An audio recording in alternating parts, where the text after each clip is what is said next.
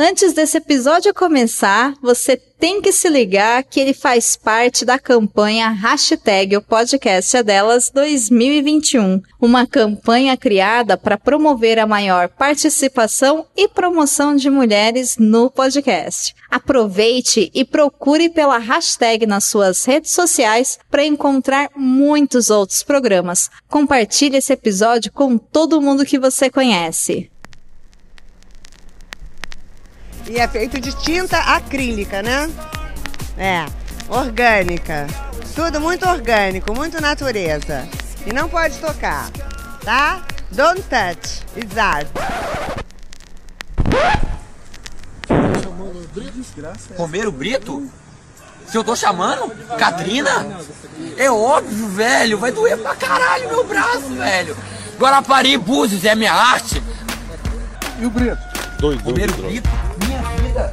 Acabou. É de rua? Eu não sei nem onde eu tô, velho.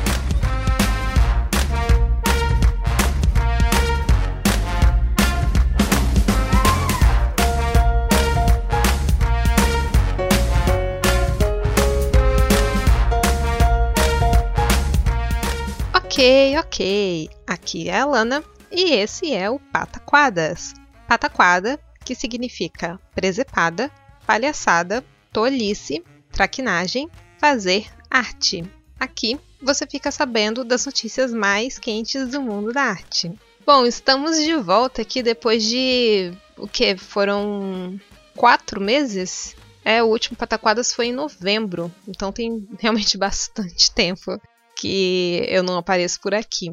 É, eu gostaria muito de chegar aqui e dizer que durante esses quatro meses eu pude descansar, recarregar minhas energias, ler bastante, ver filmes e séries.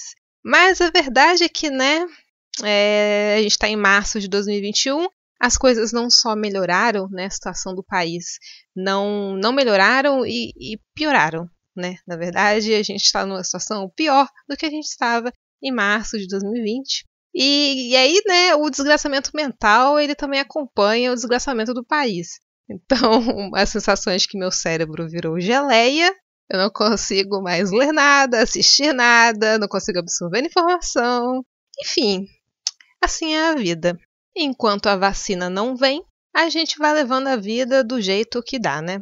De novembro para cá, é, obviamente aconteceu bastante coisa. E eu não vou dar conta aqui de falar tudo o que aconteceu e, enfim, não tem como. É, então eu selecionei aquilo que eu acho mais interessante e, e as notícias mais recentes realmente. É, mas uma coisa que eu não vou trazer aqui são as notícias sobre os falecimentos que aconteceram nesse tempo. Porque, bom, morreu bastante gente. É, nem todos de Covid, alguns de Covid, outros não, mas, enfim, é, tem uma lista no notamanuscrita.com, caso alguém queira né, lembrar de algumas das pessoas, algumas pessoas é, bem importantes né, para o cenário do cinema, como Christopher Plummer faleceu, enfim, aí tem os links com as matérias né, sobre as, os artistas, né, as pessoas que morreram nesse tempo, é, caso vocês queiram ver. E também não estão todos os nomes lá, estão só alguns, porque, enfim, se eu fosse fazer uma postagem com tudo que saiu de notícia nesses últimos tempos, de morte de tudo, ia ficar uma postagem gigantesca. Enfim, não, realmente nem, nem tem como fazer isso. Então, na postagem tem só alguns dos nomes. E falando sobre as nossas colunas abertas, hoje na coluna do Denis Almeida, ele vai falar um pouco sobre contaminação.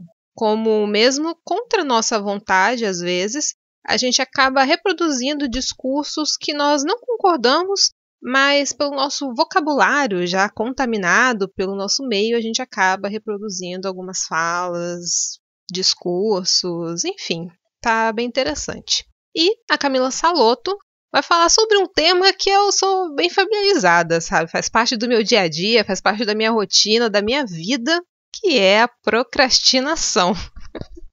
Se vocês soubessem como que é o meu processo para poder criar a pauta desse programa e gravar, enfim, envolve muita procrastinação. Então, esse é um tema que fala muito comigo. Então, eu acho que é isso. Lembrando que as notícias estarão linkadas no post do site notamanuscrita.com, como sempre, para quem quiser ler mais, se aprofundar mais é, nas, nos temas comentados aqui. Enfim, tá tudo lá. Então, assim, eu não entrei no programa para ganhar roupa, não, ganhei no não entrei nesse programa para ganhar nada. Eu entrei de gaiato no programa e agora eu tô aqui. Olá, queridos ouvintes aqui do Não Pode Tocar. Eu sou Camila Saloto, eu sou colunista aqui do Pataquadas. Hoje eu quero falar sobre procrastinação. Mas antes de entrar no tema necessariamente, eu gostaria de contar um pouquinho para vocês sobre mim, porque eu acho que eu nunca falei Aqui nunca me apresentei assim direitinho. Bom, eu moro desde dezembro de 2006 na Alemanha. Eu fiz bacharelado e mestrado aqui. No bacharelado eu estudei é, ciências fílmicas e fotografia e psicologia da comunicação. Ciência da comunicação, mas eu fui mais pro lado da psicologia.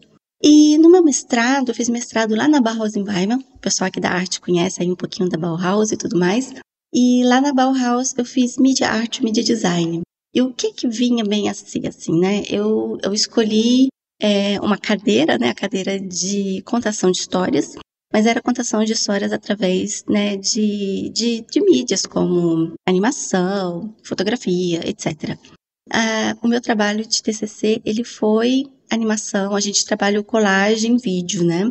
Eu lembro que quando a gente estava aí se preparando, né, fazendo seminários sobre colagem, como a gente podia né, trabalhar com stop motion e colagem e aqui chama de leg trick, quando você pega e, de, e desenha é, uma pessoinha assim, né, você corta as perninhas e vai fazendo os movimentos assim, você deixa ela deitada, leg significa deitado, né, você deixa ela deitada e vai movendo com stop motion, assim, então tinha muito disso e tal.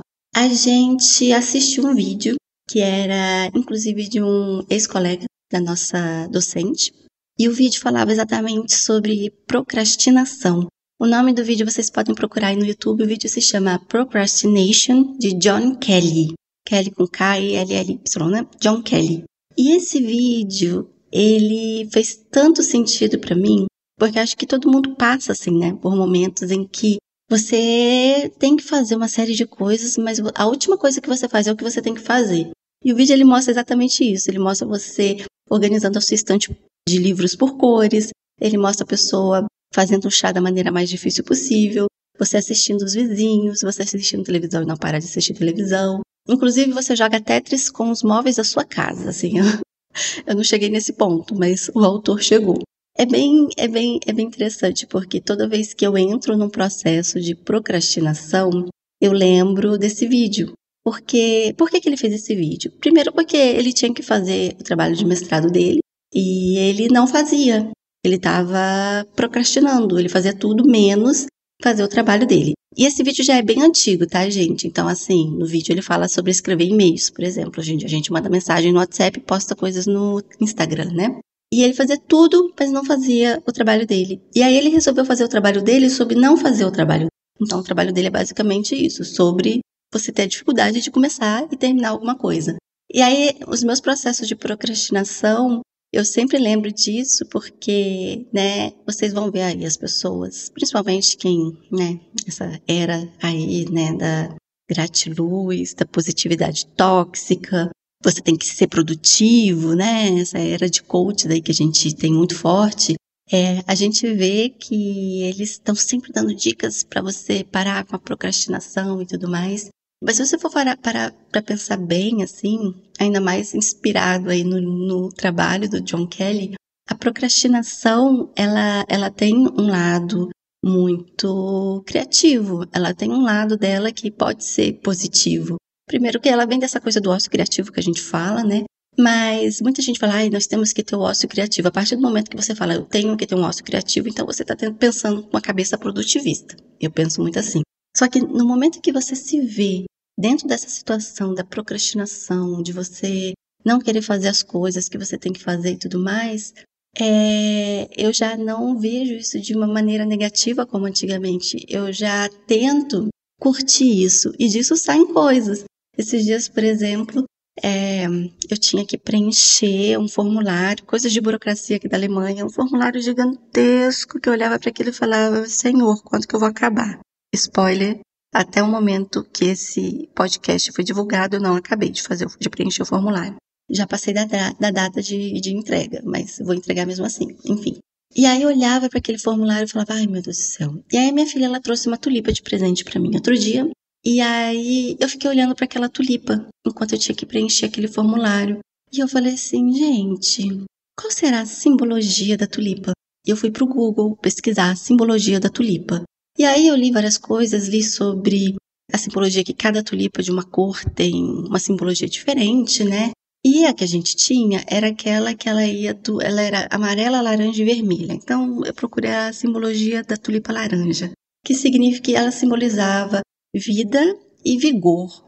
E eu fiquei, eu achei aquilo muito interessante, né? Porque afinal, o que é vida?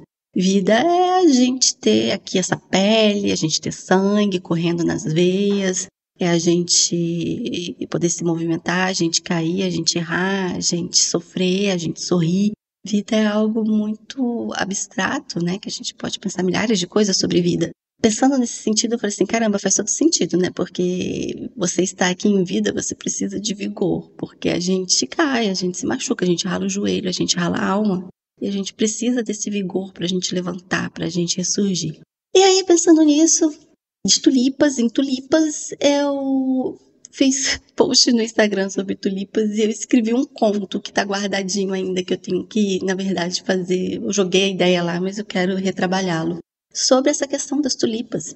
E aí depois eu parei para pensar e eu lembrei do vídeo de John Kelly. Eu falei, gente, eu tinha que fazer, né, um negócio de burocracia, eu não posso simplesmente, simplesmente chegar no formulário e preencher de forma poética como é possível fazer num TCC quando você estuda arte, né?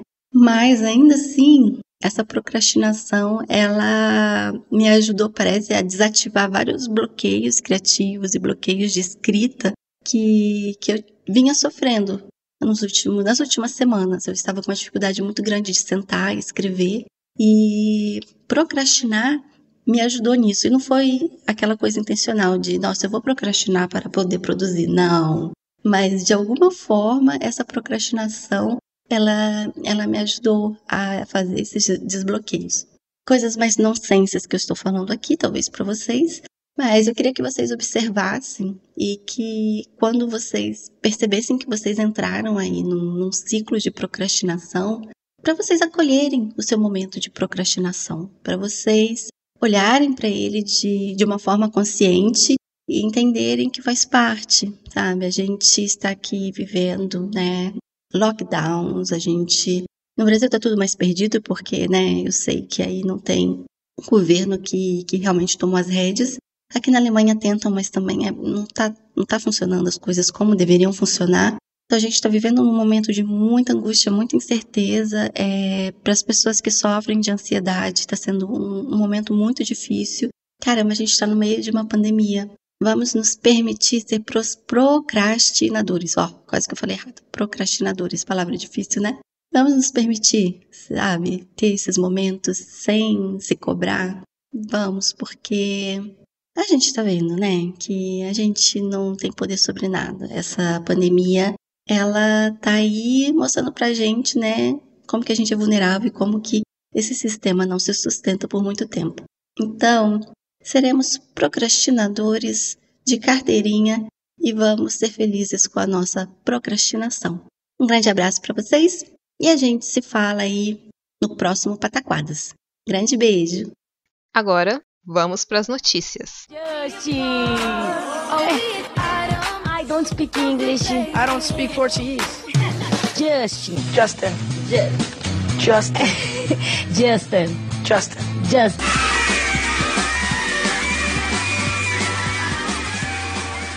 Voltando em um assunto que eu já comentei aqui algumas outras vezes, é repatriação de obras. Eu comentei sobre o caso do governo da França e o governo de Senegal, que estavam entrando em negociação para devolver algumas das obras que foram roubadas durante o período colonial.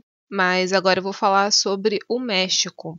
O México que também tem tentado recuperar o seu patrimônio pré-colombiano, que é né, exibido agora em acervos europeus, mas o México, ao contrário do Senegal, que conseguiu alguma né, vitória nesse último ano, é, o México ainda não conseguiu é, nenhum resultado. A França constantemente reluta em devolver as peças ao governo mexicano, e a secretária de Cultura da, do México argumentou que a legislação francesa é muito hostil, o que impede a recuperação desse patrimônio mexicano. Então, diversas lutas judiciais foram travadas, mas nenhuma né, obteve sucesso até o momento. E a mais recente foi a de fevereiro, agora de 2021, em que o país reivindicou os 33 objetos que a empresa Christie's, que é uma das maiores galerias de arte do mundo. E, bom, o México tentou recuperar esses objetos, mas não teve sucesso, e a, a Christie's leiloou e conseguiu, né, foi um leilão de muito sucesso, conseguiu arrecadar mais de 2 milhões de euros com esses objetos. As peças correspondem a uma série de coleções exibidas no último século em países na Europa. Então, há esculturas, vasilhas, máscaras, pratos, estatuetas é, das culturas asteca, maia, tolteca, totonaca, enfim, várias. A Galeria Christie's chamou o leilão de Quetzalcoatl. Não sei se é exatamente assim que se pronuncia, tá? É uma palavra bem difícil. Mas é, o Quetzalcoatl é uma figura muito importante dentro da mitologia desses povos originários da América Latina, né? Enfim, até o nome dessa coleção é, de certa forma, desrespeitoso com as culturas originárias. Então, enfim, é tudo, tudo bem, bem errado. É, e infelizmente, aí, foi leiloado, não conseguiram reaver, não sei se tem algo que possa ser feito né, depois, enfim, não sei se vão continuar. Se tiver mais atualizações, eu trago aqui novamente, mas por enquanto é isso. Próxima notícia.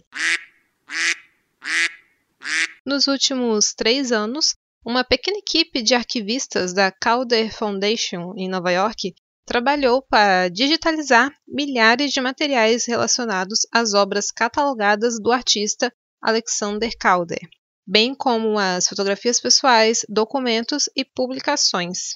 E seus esforços foram lançados em uma plataforma digital que inclui extensos bancos de dados, bem como conteúdo editorializado, permitindo que o trabalho e a história de Calder sejam acessíveis a milhares de pessoas. A plataforma, que será atualizada continuamente, apresenta extensos materiais relacionados às obras, desde as primeiras pinturas até suas conhecidas esculturas cinéticas abstratas e móveis. A plataforma também inclui microsites dedicados a exposições de referência e um mapa interativo que permite aos visitantes localizar as esculturas públicas do artista em todo o mundo. O site está realmente bem interessante e para quem quiser visitar é o calder.org. Bem simples. Próxima notícia. Que também não é exatamente uma notícia, mas é mais uma dica para vocês visitarem o MAMI, Museu Virtual Latino-Americano de Arte e Arqueologia Feminista. Então, a proposta desse museu é bem interessante.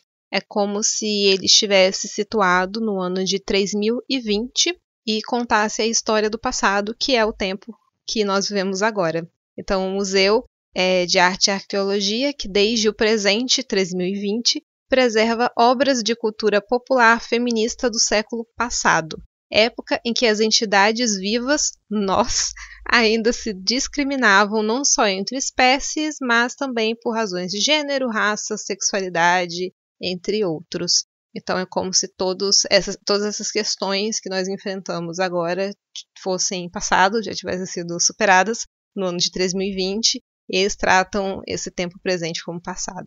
Enfim, é bem bacana, tem vários trabalhos de arte feminista muito legais lá. Então fica a dica para vocês visitarem. O site é o museamami.org e, enfim, vai estar linkado lá no, no post para quem quiser visitar. Próxima notícia. A organização Advancing Women Artists declara o fim de suas atividades.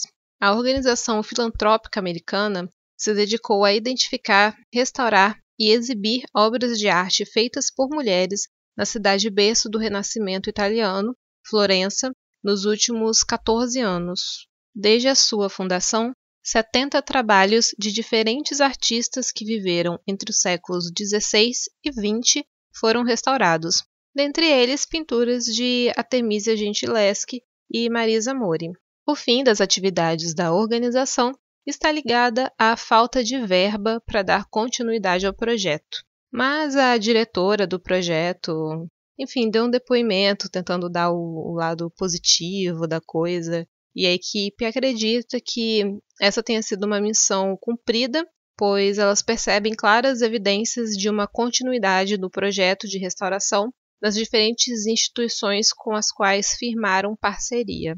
Ainda existem muitas obras para serem restauradas, mas o trabalho não é só de conservação e restauração, mas de todo um, o resgate da vida da artista. Então, é uma restauração permanente da personalidade, além né, das produções artísticas. Enfim, a ideia é que esse, né, esses trabalhos continuem com essas instituições que foram firmadas parcerias ao longo dos anos, mas é isso, infelizmente, por enquanto, a fundação né, acabou.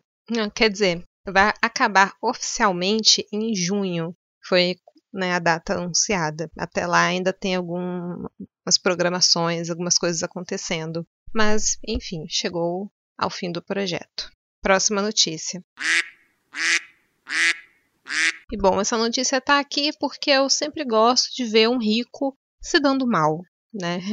E o artista Jeff Koons perdeu uma batalha judicial que um fotógrafo de moda, o Frank Davitovich, moveu contra ele em 2014, o acusando de plágio de um anúncio que o fotógrafo fez numa revista. E em, o anúncio é de 1985 e o Jeff Koons né, plagiou essa foto. Ele fez uma escultura baseada nessa foto em 1988. O fotógrafo, o Davidovich, só tomou conhecimento dessa escultura em 2014. Por isso né, um, um tempo tão grande entre a obra e a acusação. E aí ele moveu essa acusação, o Jeff Koons tentou reverter na justiça, enfim. E agora saiu o resultado de que realmente é plágio e que o Jeff Koons tem que pagar dinheiros para o fotógrafo. O fotógrafo ganhou aí é, um pouco mais, é, 231 mil dólares em cima desse processo e mais uns 17 mil dólares de multa por caso a obra não fosse retirada do catálogo, porque cada dia que a obra permanecia no catálogo sendo exibida é, teria que ser pago uma quantia X de dinheiro. Foi algum dinheiro aí que ele conseguiu em cima do Jeff Koons e do Pompidou, que é onde a obra foi exibida e a exposição que ganhou o catálogo. Para quem não sabe, o Jeff Koons é o artista vivo que tem a obra mais cara. As obras dele são vendidas com preços muito altos. E ele é, tipo, super é, bombado, queridinho, muitos e muitos milhões de dinheiros. Enfim, próxima notícia. A reforma de um bar em Sevilha, na Espanha, havia acabado de abrir as portas quando foi feita uma descoberta surpreendente. O prédio abrigava um hammam, ambiente para banho a vapor, uma sauna, do século XII, perfeitamente preservado, com suas paredes cobertas por belas pinturas. A clarabóia em forma de estrela apareceu após as primeiras marteladas. Álvaro Jiménez, arqueólogo que foi enviado para testemunhar o início das obras dessa área que é protegida devido à sua proximidade com a Catedral de Sevilha, ele não esperava, não esperava encontrar nada ali.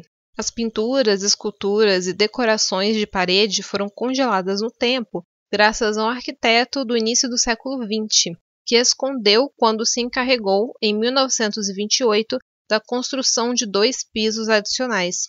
Antes, eles pensavam que o arquiteto tinha destruído o patrimônio, mas agora eles admitem que, na verdade, ele salvou e manteve preservado durante todo esse tempo. Eu acho uma doideira que o cara, é, em 1928, tipo, não faz tanto tempo assim, né, a gente colocar né, na história, porque essas esculturas, essas pinturas são do século XII. Então, 1928 é logo ali. E ele escondeu isso, ele encontrou e escondeu isso. Mas que bom que tudo se manteve preservado, né, e não foi perdido. Próxima notícia. Agora, essa notícia Foi uma notícia que eu tive que parar um tempo para poder pesquisar um pouco sobre, porque eu nunca tinha ouvido falar disso. É realmente uma coisa nova para mim. Confesso que mesmo depois de eu parar para ler algumas coisas, eu ainda não entendi exatamente o que, que é, mas os links vão estar tá aí para caso vocês se interessem e queiram pesquisar mais e saber mais sobre isso. Mas eu vou falar agora de NFT. Por que, que eu vou falar disso? Porque é, uma obra de arte digital foi vendida por 69 milhões de dólares, que dá mais ou menos 387 milhões de reais. E foi vendida pela Christie's, aquela galeria que eu falei que é uma das maiores do mundo. E esse valor é um recorde para essas artes digitais. A, a obra se chama Todos os Dias, os primeiros 5 mil dias, foi a primeira obra do tipo a ser leiloada por uma casa de leilões tradicional. A autoria do, do trabalho é do americano Beeple, que, e a obra consiste em uma colagem de 5 mil ilustrações e animações realizadas pelo artista ao longo de vários meses. E o que, que chama atenção nesse caso é que essas obras digitais elas possuem um certificado de autenticidade criptografado, que é chamado de NFT. Não é toda obra de arte digital que tem esse certificado, mas esse certificado ele é algo recente e que ele serve para essas obras digitais. E agora você tem essa leva de arte digital sendo comercializada a partir deste selo de autenticidade. Esse, essa certificação está ligada à tecnologia do blockchain, que é uma espécie de cartório digital, vou falar de um jeito bem, bem leigo assim. O blockchain é o que vai dar esse cartório, que vai dar esses selos, essas autenticidades, enfim. E o NFT, é, a sigla, é uma sigla em inglês para token não fungível. E é o que, que seria esse não fungível? É um bem que ele não pode ser, ele não é equivalente, ele não pode ser trocado. Por exemplo, uma nota de 20 reais, é igual a outra nota de 20 reais. Então, se você troca uma nota de 20 reais por outra, você tem uma troca equivalente. Agora, se essa nota de 20 reais ela foi carimbada pelo Cildo Meirelles, ela já não é uma nota de 20 reais qualquer. Você não consegue trocar por uma outra nota de 20 reais ou por nenhum outro bem, porque não existe exatamente algo equivalente a essa né, nota carimbada, porque ela se tornou uma obra. Ela é outra coisa. Então não tem uma equivalência, né, aí. Então seria isso esse não fungível. E aí eu tô falando aqui de obra de arte, mas na realidade ele vale para meio que qualquer coisa. É, você pode, por exemplo, vender memes através disso. É, algo, né, um caso famoso foi o fundador do Twitter, que ele criou um token pro primeiro tweet que ele tweetou no Twitter, primeiro post dele, e ele criou um NFT né, uma, um, um token desse tweet e vendeu esse tweet. Ou colocou para vender, enfim, não lembro se ele chegou a vender. Mas enfim, ele vendeu um tweet. E aí o cara que criou. Ai, não lembro qual é o meme. O cara que criou o meme do, acho que do Nyan Cat. Ele vendeu também o meme do Nyan Cat. Então, não é exatamente só para artes digitais, mas para memes. Bom, meme também pode ser considerado né, uma arte digital. Mas para tweets. E aí você tem essa galera da tecnologia, tipo, Elon Musk, povinho, que vê esse tipo de coisa já fica super animado, tal. E aí, enfim, como é que funciona, né? Porque você tá vendendo uma coisa que tá na internet, mas, pô, o tweet tá indo na internet, o meme tá indo na internet, como assim você tá vendendo? O meme tá aí sendo espalhado para todo lugar, tentando explicar de uma forma simples, que eu também não tenho certeza se eu entendi muito bem. Isso é tudo muito complexo para mim, gente, sério. Mas, por exemplo, o tweet, ele vendeu é, o registro desse primeiro tweet que ele fez no endereço que o tweet está. E aí, por exemplo, você pode tirar um print do tweet e ficar com o print do, do tweet no seu computador. Mas não é esse daí que tem valor e que pode ser vendido. O que pode ser vendido é o registro daquele endereço do primeiro tweet, sabe? Então, esse registro, essa, esse token, ele vai estar ligado a um lugar, a esse primeiro lugar onde foi postado. Por exemplo, o cara que fez o meme do Nyan Cat, ele também, é, a primeira postagem, ele, autor do meme, foi lá e postou e ele né, criou um token em cima desse lugar que ele postou e, e vendeu. Então você tem esse registro. Funciona mais ou menos como você tem as obras de arte, por exemplo. Você tem uma Mona Lisa que está lá no Louvre, mas você tem imagens da Mona Lisa sendo espalhadas por aí. E não é por isso que, né, não é porque você tem uma imagem da Mona Lisa no seu computador que a Mona Lisa passa a ser sua. Não, a Mona Lisa está lá no Louvre. Eu expliquei muito mais ou menos. Acho que deve ter ficado bem confuso, mas os links vão estar tá na postagem para vocês lerem, entenderem melhor. Porque eu mesma, eu, eu não entendi tão bem e eu confesso que eu nem quero, vou ser bem honesta. eu nem sei se eu quero entender isso direito. É, porque tudo isso também está ligado a questões que nem quero entrar aqui, mas existem problemas é, sérios, digamos assim, em relação a isso. Porque aí você começa a puxar a questão da tecnologia do blockchain, que isso é a mesma que é usada para as criptomoedas, por exemplo, a Bitcoin, que se fala muito, tem muito problema relacionado a isso, assim, questão de, de especulação, e algumas pessoas falam de esquema de pirâmide, enfim, um esquema de especulação financeira e que gera problemas, inclusive ambientais, porque se gasta muita energia em cima disso, porque para você conseguir fazer o que eles chamam lá de mineração de bitcoins, você precisa de computadores, tipo computadores físicos que gastam energia e computadores potentes. E existe um gasto de energia muito grande e isso leva a críticas. Existem né, algumas pessoas bem críticas em relação a isso, porque não é sustentável ecologicamente. Então, enfim, tem muitas questões, além de esse negócio de criptomoeda, gente, e NFT e, e esse bolo todo, está muito ligado a essas ideias anarcocapitalistas, sabe? E de é, regulação do mercado, a mão livre do mercado, e o mercado se autorregula, e blá blá blá blá blá. Todo esse papo que eu odeio, abomino, eu quero que suma da face da terra. Se eu tivesse o poder de fazer isso, eu faria. Então, tem muitas questões problemáticas relacionadas a isso. Tem um, um cara que fala sobre isso. Tá em inglês, mas esse é um assunto que realmente, por causa dessa venda de milhões e tudo mais, as pessoas têm falado mais.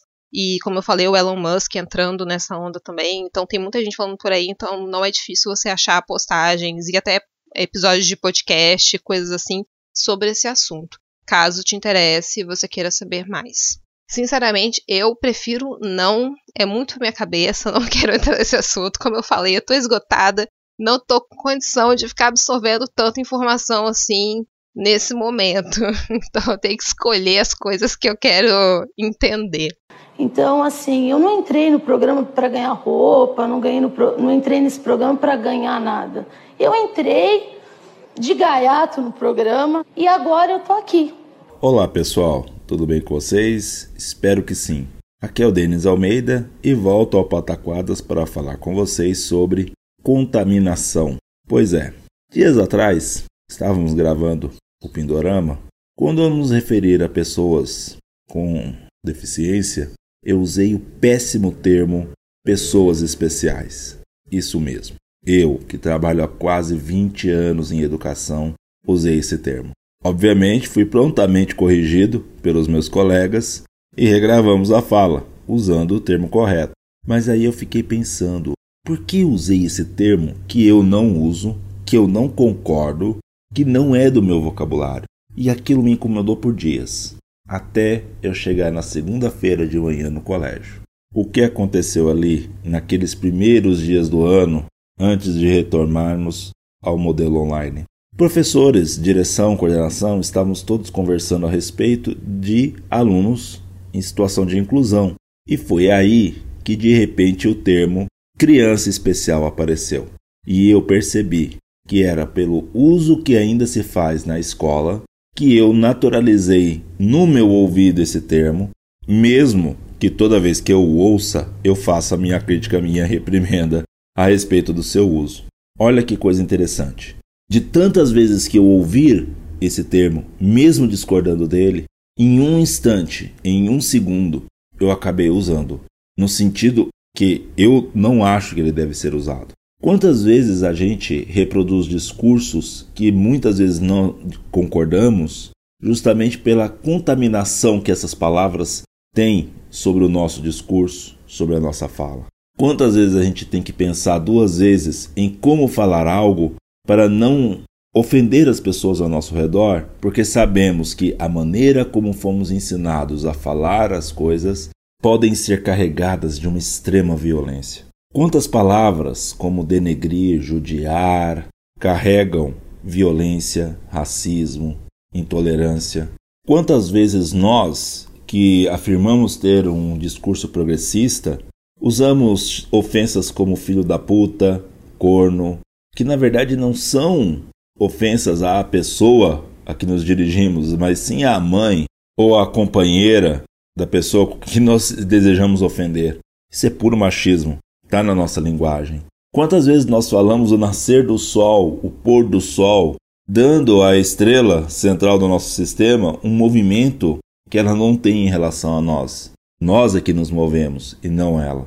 É interessante pensar o quanto nós não temos controle sobre o que nós falamos, se não pensamos por alguns minutos, não é mesmo? É um pensamento que eu gostaria que vocês tivessem ao longo do próximo mês. Tudo bem? Espero que tenham gostado. Até a próxima e nos vemos por aí, tanto aqui no Não Pode Tocar, quanto lá no Pindorama. E também podem me achar lá no Twitter, no Denis, com dois N's, Almeida, tudo junto, 82. E nos vemos por lá. Até mais. Tchau, tchau. Próxima notícia. Vamos mostrar cultura pra esse povo? Vamos, faz um gritinho aí pra, pra nós.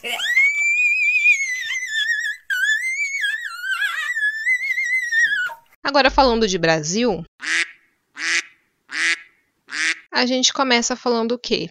De incêndio, né? É, Para variar, mais uma vez, um incêndio destruiu obras de arte num galpão em Taboão da Serra, na Grande São Paulo, com peças dos principais artistas do país. Nesse galpão tinham obras da galeria Nara Russler, que é um dos espaços de arte contemporânea mais importantes do país, e é um, é um espaço que tem sede em São Paulo e tem também filiais no Rio e em Nova York, e também a Galeria Simões de Assis. São as duas galerias que tinham obras no local. De acordo com pessoas próximas às galerias, havia milhares de obras de artistas de peso ali armazenadas naquele galpão, entre eles Palatinic, Antônio Dias, Tomi Otaki, Vicky Muniz.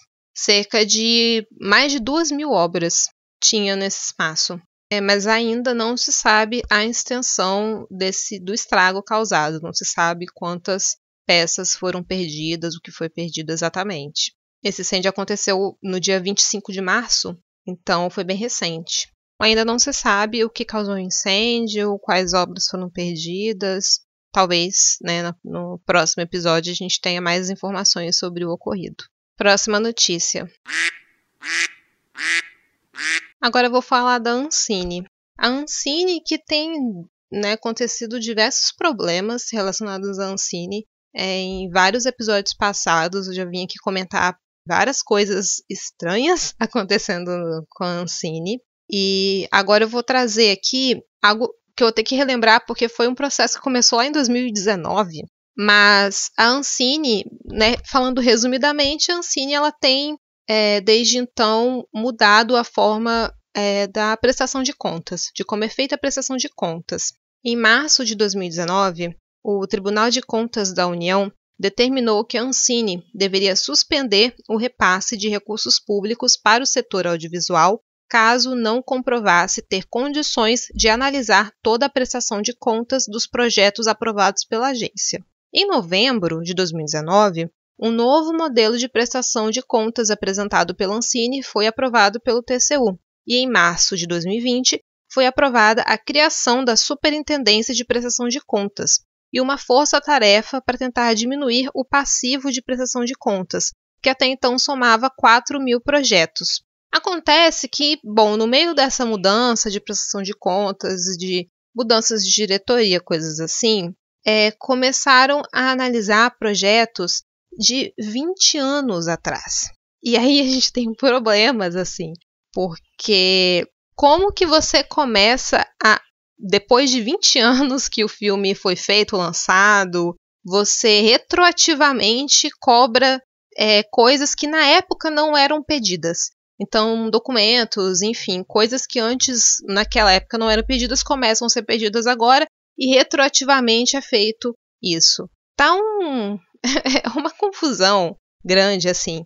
E nesse meio você tem filmes tipo Xuxa e o Tesouro da Cidade Perdida de 2004, Didi o Caçador de Tesouros de 2006. E aí a gente vai juntando diversos problemas, que são essas essa prestação de contas feito de um modo retroativo. Inclusive, é, uma produtora entrou com um recurso na vara federal do Rio de Janeiro e a juíza é, determinou que realmente não poderia ser feito isso, porque realmente você não pode cobrar documentos retroativamente. Se na época que foi feito o edital, que passou no edital, você apresenta os documentos de acordo com aquele edital. E aí, 20 anos depois, você quer mudar as regras e pedir. Não faz o menor sentido isso. Assim, logicamente não vai fazer o menor sentido, mas vai fazer sentido dentro de um contexto de um governo que o principal objetivo é acabar com a cultura, como eu já falei várias vezes, é o que esse governo quer, é um dos, dos objetivos do governo, acabar com a cultura. E aí você tem isso junto com a, é, cada vez menos investimento, né? cada vez menos editais. Então a gente tem junto disso uma diminuição dos investimentos e né, da, da cultura nacional, que é, esse é o, é o objetivo final desse governo. E aí também, é, agora em março, é, o nosso secretário especial da Cultura, Mário Frias, anunciou a implementação do Programa de Integridade da Ancine, o secretário justificou o programa como uma forma de dar mais transparência aos processos de financiamento da atividade audiovisual e de prevenir irregularidades na aplicação dos recursos públicos em projetos para cinema e TV. E aí, na justificativa dele, é como se, não sei, projetos ficassem mais na mão de grande produtora e as pequenas produtoras não ganhassem nada. Sei lá qual é a justificativa que, essas pessoas inventam para criar essas coisas malucas. Bom, né? Tanto não é bom para o setor audiovisual que eh, se manifestou contra, assim, vários, várias organizações, associações, eles é, escreveram uma carta que tem um link, como sempre na postagem, um link para quem quiser ler a carta na íntegra, que a carta é intitulada de Programa de Integridade de Quem? E eu vou ler só um trechinho. É lamentável que a autoridade responsável pela defesa da cultura do Brasil tem uma atitude tão equivocada e que vai contra os interesses do país. Pior ainda, neste momento em que todos ainda estão sob os efeitos danosos do isolamento social e de interrupção de atividades. Assim sendo, as entidades, sindicatos e associações abaixo vêm pela presente tornar público esses esclarecimentos e exigir que o chamado Programa de Integridade da Ancine inclua nas suas informações as datas de recebimento das prestações de contas entregues pelas empresas produtoras. E aí a carta detalha por que essa medida é completamente descabida e sem sentido. Agora, próxima notícia. Essa daquelas de rir e querer chorar ao mesmo tempo. O atual governo, Bolsonaro, atua para transformar o Museu Nacional, cujo prédio já pegou fogo e já passou por uma desgraça, é, transformar o museu num centro turístico dedicado à família imperial que governou o Brasil até a proclamação da República. A iniciativa é articulada por entusiastas da monarquia de dentro e de fora do governo. O principal defensor na esplanada é ninguém mais, ninguém menos que o ministro Ernesto Araújo, das Relações Exteriores. Ele realizou reuniões sobre o tema e destacou auxiliares para acompanhar o processo de reconstrução do museu com o objetivo de alterar sua finalidade. O IFAM e o Ministério do Turismo têm participado de articulações junto ao MEC. O deputado Luiz Felipe de Orleans e Bragança, do PSL, também, claro, é um dos impulsionadores. Olha, sério, eu não, te, eu não nem vou ficar muito tempo aqui nessa notícia, não, porque, assim, é, é, eu, não sei eu não tenho nem palavras. Mas eu vou ler aqui é, um trecho, né? Que Orleans e Bragança afirma que o edifício do museu perdeu suas referências históricas e que o objetivo da proposta é valorizar o passado do país. Abre aspas. Ao invés de expor, de se tornar um ambiente público, para valorizar a história brasileira, a nossa história nesse território passou a valorizar um cometa, um meteorito, pedras de descobrimento arqueológico. Nada contra isso. Mas, segundo ele, a missão principal do imóvel deveria ser a de representar a história do Brasil. Olha. Eu tô rindo. Eu vou deixar aqui a palavra do diretor do museu, Alexander Kellner, que diz que a instituição não foi consultada sobre qualquer alteração no projeto de restauração que já está em andamento e disse que essa ideia é uma das mais estapafúrdias que já ouvi. Nunca vi mais absurdo e ridículo. Seria matar o museu, mais uma vez. Aquele palácio sempre foi um museu de história natural. Porque, né, assim, essa é mais uma daquelas coisas que não faz o menor sentido. Não tem que dizer. O Museu é, Nacional ele sempre foi usado para a ciência. Desde que ele foi feito lá pelos né, os antepassados do Leãs e Bragança, que agora há malucado, que é acabar com o legado da própria família. Assim, eu, eu nem quero ficar muito tempo nessa notícia aqui também não, porque daqui a pouco eu começo a falar coisas aqui que podem me render processos legais. Eu não quero entrar nesse tipo de discussão aqui não. Próxima notícia. Agora, para finalizar o episódio de hoje, eu vou trazer a notícia que para mim é a notícia mais importante, a mais relevante, pelo menos essa semana, mas esse episódio aqui, que é o ovo do mais.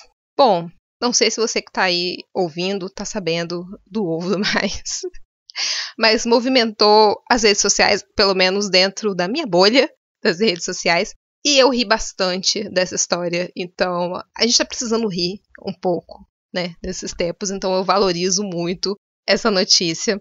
O que, que acontece? O Museu de Arte do Espírito Santo, o Mais, ele lançou a sua primeira mostra virtual, e essa mostra, chamada de Tirante, ela contém, né, ela tem vários projetos de, é, virtuais né, de intervenções urbanas. E essa obra faz parte disso.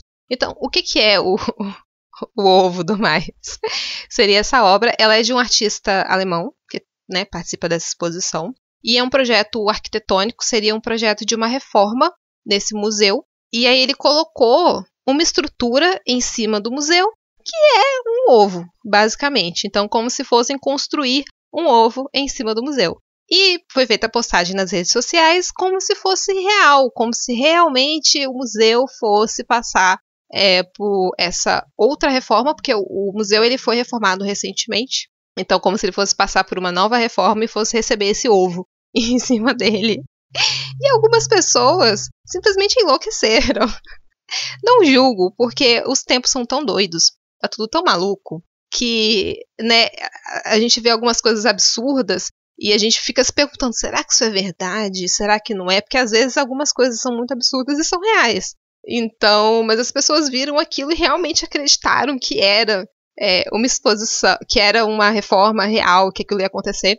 E, e se revoltaram, encheram de comentários e criaram, inclusive, um abaixo assinado contra o ovo do mais, contra a reforma do mais. Né? E, enfim, eu, eu ri, foi bem engraçado. É, fez meu dia. E aí tá o link aí para vocês verem a, a postagem. E não só a postagem, para vocês visitarem também a página da exposição, que é atirante.org. Tem outras obras, outros artistas, materiais para vocês lerem. Tá bem interessante.